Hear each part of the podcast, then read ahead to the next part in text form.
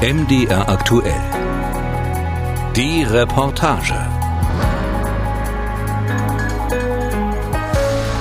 Man nähert sich der Zukunft durch das liebliche Tal der Durance. Hinter Aix-en-Provence wird es zunehmend einsamer, man passiert das große französische Kernforschungszentrum in Cadarache und ein paar Kilometer weiter sollte man an einem Kreisverkehr die Ausfahrt nicht verpassen. Immerhin hilft eine Schautafel, an deren Aussagekraft und Ästhetik man aber noch arbeiten könnte. ITER steht darauf. ITER heißt Internationaler Thermonuklearer Experimenteller Reaktor, was sich keiner merken kann. Und so trifft es sich gut, dass ITER zugleich das lateinische Wort für der Weg ist. Denn den Weg wollen die Forscher hier ja der Menschheit weisen, in eine Zukunft ohne Energieprobleme. Das weitläufige ITER-Gelände erstreckt sich auf einem eigens errichteten Hügel.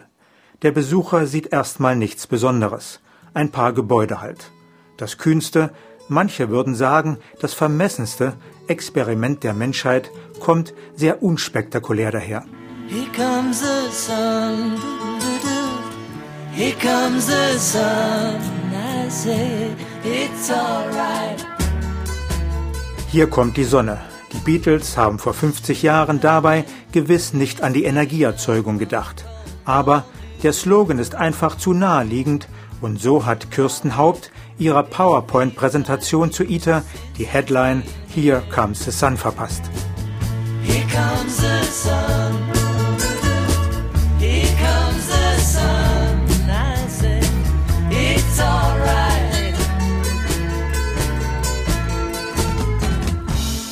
Kirsten Haupt führt unter anderem Besuchergruppen über das Gelände.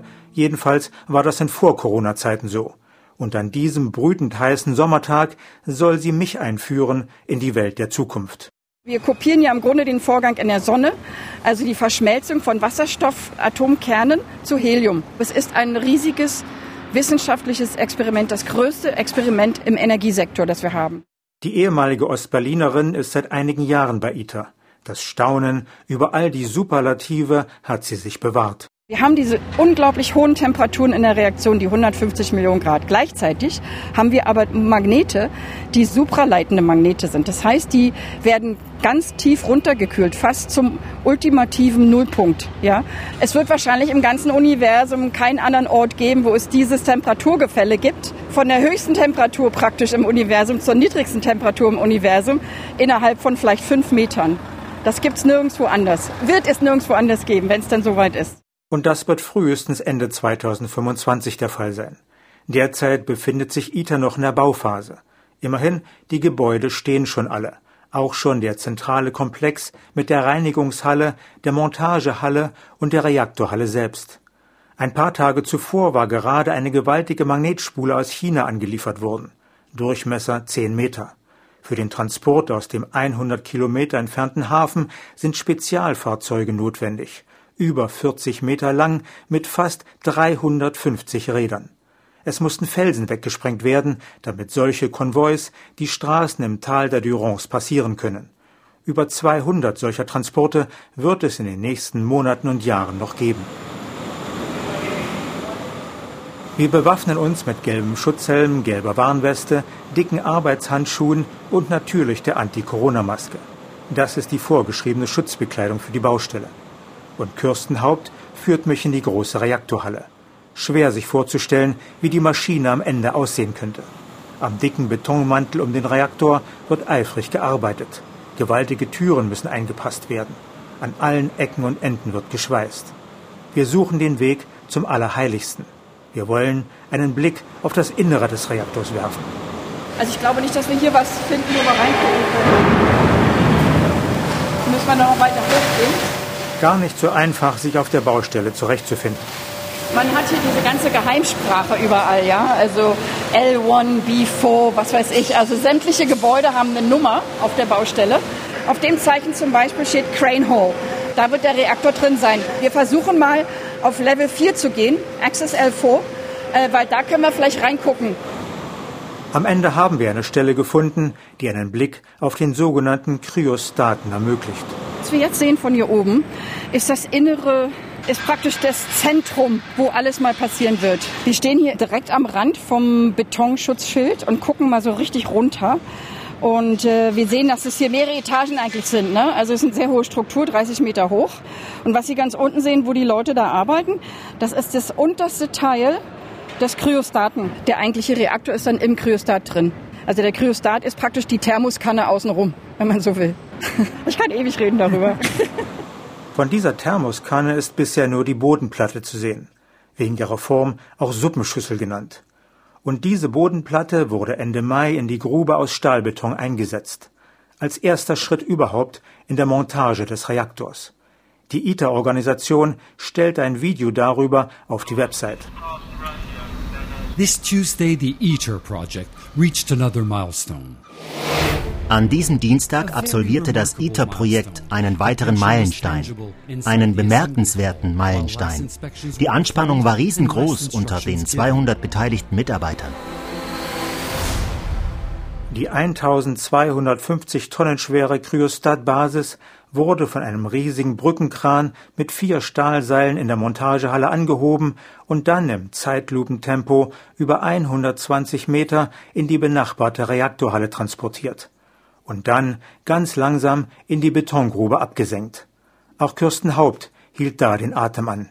Die Toleranzen sind unglaublich gering mit allem, was hier gemacht wird. Und die Toleranzen hier für die Einbringung der Basis des Kryostaten, die Seitenbereiche, da hatte man einen Raum von zwei bis acht Zentimetern. Und die eigentliche Operation wurde zu einer Toleranz von drei Millimetern durchgeführt. Ja, das ist mitunter unvorstellbar. Und es ist alles gut gegangen. Damit ist aber nur der Anfang geschafft. In den nächsten Monaten und Jahren müssen die anderen Reaktorteile wie in einem Puzzle zusammengesetzt werden. Im Inneren ist die Brennkammer aus luftdicht verbundenen Stahlsegmenten in der Form vergleichbar einem liegenden, geschlossenen Reifen. Darin zirkuliert das auf 150 Millionen Grad erhitzte Wasserstoffplasma, in Position gehalten von einem gigantischen Magnetkäfig aus zwei Dutzend Spulen von bis zu 24 Metern Durchmesser. Der zentrale Magnet könnte einen Flugzeugträger hochheben. So viel Kraft ist nötig, um das Gasgemisch in der Brennkammer von den Wänden fernzuhalten. Denn kein Material würde eine Temperatur von 150 Millionen Grad aushalten. Um die Brennkammer und den Magnetkäfig herum wird schließlich der Kryostat errichtet. Das ist eine Hochvakuumdruckkammer, die den Reaktor kühlen soll. Es herrschen Temperaturen am absoluten Nullpunkt. Das ist die Voraussetzung, damit die Magnete supraleitend werden. Das heißt, sie haben keinen elektrischen Widerstand mehr und können so ihre volle Kraft entfalten.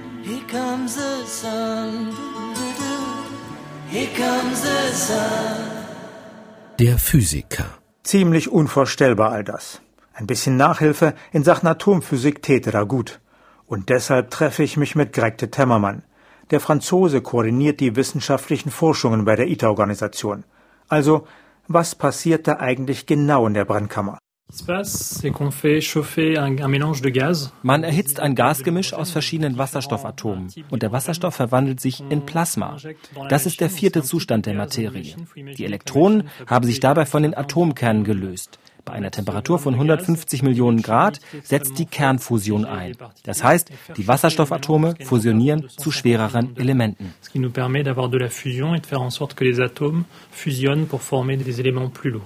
Wie es eben in der Sonne passiert. Aber wieso entsteht bei der Kernfusion nun eigentlich Energie? Man muss die Teilchen mit großer Geschwindigkeit aufeinanderprallen lassen. Dafür ist eben dieser hohe Druck und diese extrem hohe Temperatur notwendig. Und bei der Fusion wird Energie freigesetzt, und zwar viel mehr Energie, als wir zuführen mussten. Und hier kommt Einstein ins Spiel. Bei der Fusion entsteht ein sehr energiereiches Neutron und ein Heliumatom. Und deren Masse ist etwas geringer als die der Ausgangsteilchen Deuterium und Tritium. Und diese fehlende Masse verwandelt sich in Energie. Das ist ja das, was Einstein nachgewiesen hat mit der berühmten Formel der Relativitätstheorie E gleich mc Quadrat. Energie ist gleich Masse multipliziert mit dem Quadrat der Lichtgeschwindigkeit. Also selbst eine minimale Masse wandelt sich in eine gigantische Energiemenge um avec une toute petite différence de masse. Und die ist viel größer, als was man bisher erreichen kann. Um eine Vorstellung zu bekommen, aus einem Gramm Deuterium und Tritium kann man durch die Fusion so viel Energie herausholen wie aus 8000 Litern Erdöl oder aus 10 Gramm Uran. Also die Kernfusion liefert zehnmal mehr Energie als die Kernspaltung. C'est même dix fois plus concentré que la fission. Here comes the sun. Here comes the sun. I say it's alright. Und dabei stand das Projekt vor fünf Jahren vor dem Aus. Die ursprüngliche Kostenkalkulation von 5 Milliarden Euro hatte sich als völlig illusorisch erwiesen. Ebenso die geplante Inbetriebnahme des Reaktors 2016. Es wurde ein neuer Generaldirektor gesucht, der den Laden in Ordnung bringt. Der Direktor. Gefunden wurde Bernard Bigot, über viele Jahre Leiter der französischen Behörde für Atomenergie. Und er wurde zum Retter von ITER. Ich treffe Bernard Bigot im nüchternen Sitzungsraum des Verwaltungsgebäudes. Dem 70-Jährigen mit den wachen, freundlichen Augen und der sanften Ausdrucksweise merkt man nicht auf den ersten Blick an, was für ein selbstbewusster, knallharter Verhandler er ist. Er erzählt, wie er die Wende geschafft hat. La première chose, ça a été un exercice de vérité. Das erste war, sich die Wahrheit einzugestehen.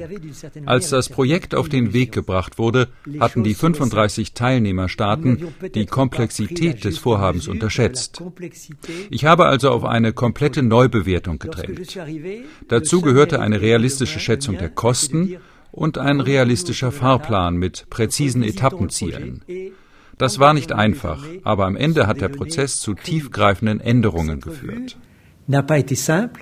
Elle a abouti à euh, des changements profonds. Bernard Bigot beziffert die Kostenschätzung allein für die Bauphase auf etwa 20 Milliarden Euro. Die EU trägt knapp die Hälfte der Kosten.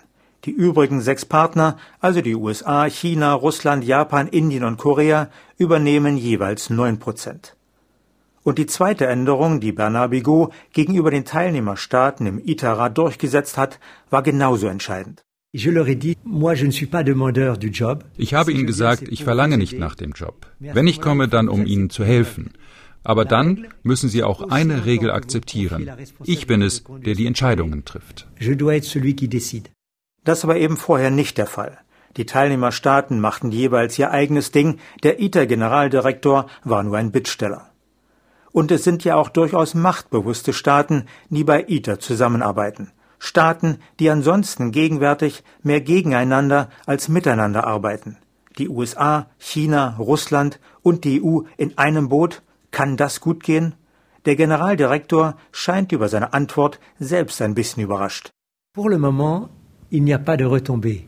Et je suis toujours surpris bis jetzt hat das keine Auswirkungen.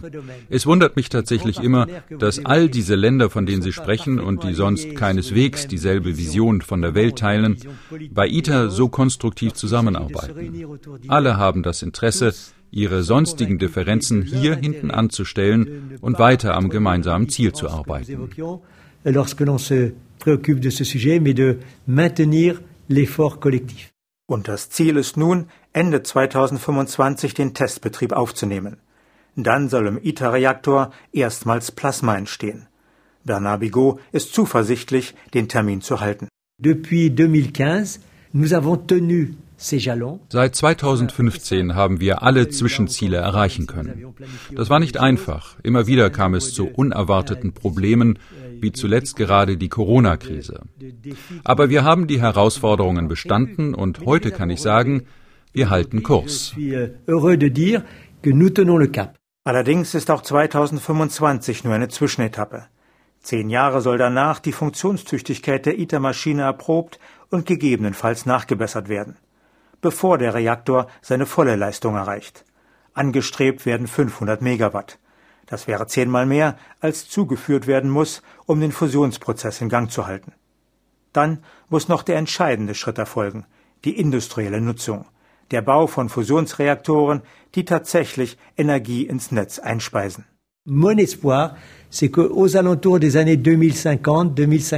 Meine Hoffnung ist, dass um die Jahre 2050, 2055, also gut ein Jahrzehnt nachdem wir mit ITER die Machbarkeit nachgewiesen haben, die Kernfusion anfängt, ihren Anteil an der Energieversorgung der Menschheit zu leisten. Donc sa contribution à l'approvisionnement énergétique mondial.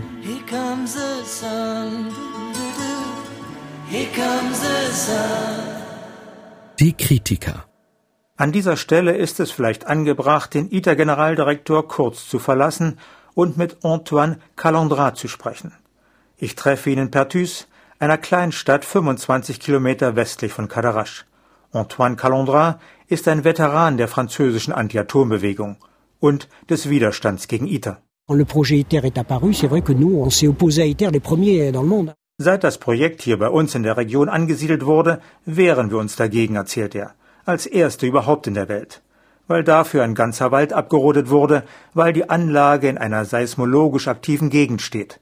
Aber vor allem geht es Antoine Calandra um Grundsätzliches. Euh, das ist ein sehr teures Projekt, völlig aus der Zeit gefallen und das nichts zur Lösung unserer Energieprobleme beiträgt.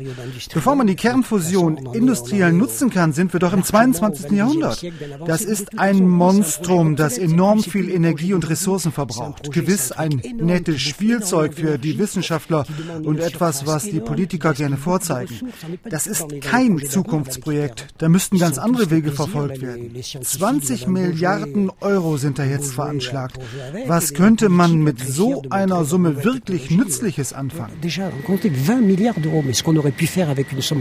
In diese Kerbe schlägt im fernen Paris auch Professor Jacques Trenet. Gemeinsam mit anderen Wissenschaftlern hat der Energieexperte schon vor zehn Jahren eine Denkschrift verfasst. Titel ITER, eine Katastrophe mit Ansage. Die Hauptkritik bezieht sich auf die Dringlichkeit des Klimaschutzes. Kernfusionsreaktoren werden, wenn man sie überhaupt zustande bekommt, frühestens zum Jahrhundertende Nennenswertes zur Energieversorgung beitragen können. Aber wir müssen jetzt handeln. ITER ist ein Projekt der Grundlagenforschung. Ein Testreaktor, aber das war's auch. Ich bin ja sehr für Grundlagenforschung, aber für ITER wird einfach unheimlich viel Geld eingesetzt zum Nachteil anderer Projekte, die dringlicher wären und die schneller zu einer Dekarbonisierung der Wirtschaft beitragen könnten. ITER ist also nicht der richtige Weg zu einer wirksamen Klimapolitik.